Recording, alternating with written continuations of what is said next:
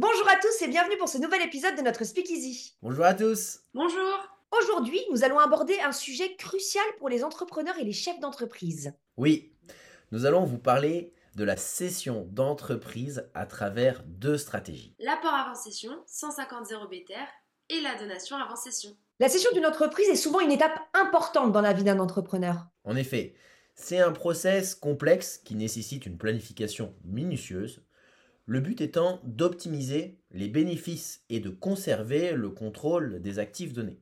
Cette réflexion peut être particulièrement intéressante dans le cadre d'une transmission familiale et d'une optimisation des plus-values. Oui, donc euh, ça vaut le coup d'étudier le sujet. Et comment on se prépare à ça exactement? Commençons par le principe de la donation avant session.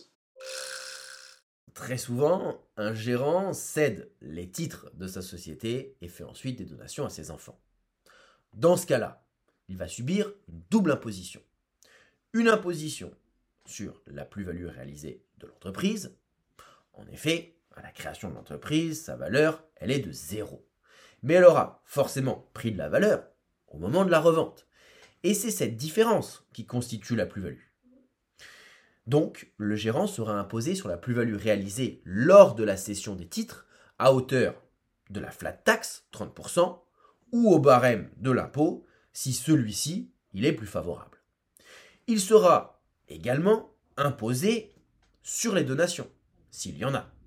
Et ces dernières sont taxées sur la base du barème des droits de donation et des abattements qui en découlent. Pour éviter cette double imposition, il peut être intéressant de mettre en place une donation avant session, avec une convention de quasi-usufruit. Quasi quoi? Euh, Ok, dites-moi plus. Comme son nom l'indique, la donation avant cession consiste à donner une partie des titres de sa société à ses enfants avant la vente de celle-ci. Très bien, jusque-là, ça va. Les parts étant cédées aux enfants, elles ne sont pas concernées par l'imposition sur les plus-values, mais elles sont soumises au droit de donation. Donc après avoir donné une partie de ses titres à ses enfants, le chef d'entreprise peut mettre en place la convention de quasi-usufruit. Et la mise en place de cette convention de quasi-usufruit permet que ce soit uniquement le chef d'entreprise qui soit redevable de l'impôt sur les plus-values et bénéficie de l'abattement jusqu'à 85% en fonction de la durée. Le chef d'entreprise peut ensuite vendre sa société. Les enfants n'ayant pas conservé les titres longtemps, la valeur de la société n'a donc pas évolué entre la donation et la cession de la société, ils ne réalisent pas de plus-value et ne sont donc pas imposés. C'est uniquement la cote-part du quasi-usufruitier, le chef d'entreprise, qui est soumise à l'impôt sur la plus-value. Et euh, j'imagine qu'il y a des conditions à respecter afin de pouvoir mettre en place cette stratégie? Effectivement, la donation avant cession est soumise à certaines conditions. La donation doit être réalisée avant la cession des titres. Elle doit être effectuée en faveur des membres de la famille. Également, elle doit être réelle et entraîner un dépouillement immédiat et irrévocable du donataire.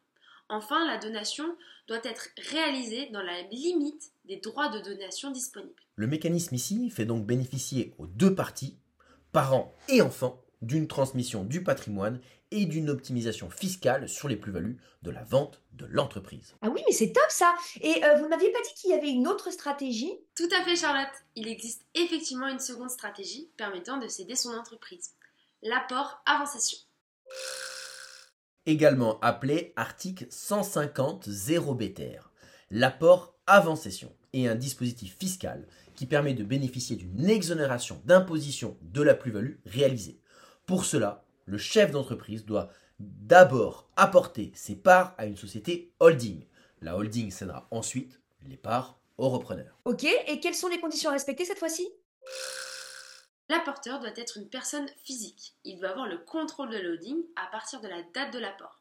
La holding, quant à elle, doit être soumise à l'impôt sur les sociétés. Ok, très bien. Alors, une fois la société vendue hein, au repreneur, les capitaux liés à la vente de la société doivent être réinvestis au moins à hauteur de 60% dans les thématiques euh, éligibles, euh, type euh, commercial, industriel, artisanal, libéral, agricole, financière. Il faut aussi que l'investissement soit conservé pendant au moins 5 ans. Alors, pour faciliter le réemploi de, de ces fonds à réinvestir à hauteur de 60%, il existe des fonds éligibles à l'article 150.0 BTR euh, sur des différentes thématiques, hein, comme euh, évoqué juste avant commerciale, industrielle, artisanale, libérale, agricole et financière. Et ainsi, on bénéficie d'une diversification importante sur plusieurs des thématiques et du coup plusieurs choix d'entreprise qui permettent de diversifier la position.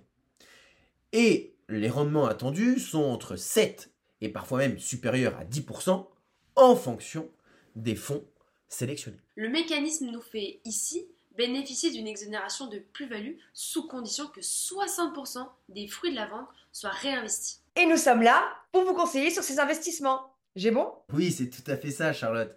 Et voici donc un petit teaser sur ces deux méthodes de session optimisée. Bien sûr, tous les cas sont différents et il convient de se faire accompagner pour se lancer. Donc si vous voulez en savoir plus sur l'une ou l'autre de ces deux stratégies, Que l'on vous conseille et que l'on vous accompagne dans leur mise en place, appelez-moi, envoyez-moi un SMS ou un email et on regardera tout cela ensemble. Et si ce n'est pas moi, toute l'équipe de LPF est à votre disposition pour vous accompagner. C'est la fin de ce speakeasy. Merci beaucoup pour votre attention. On espère tous les trois que ça vous a plu. Si c'est le cas, n'hésitez pas à liker et partager la vidéo.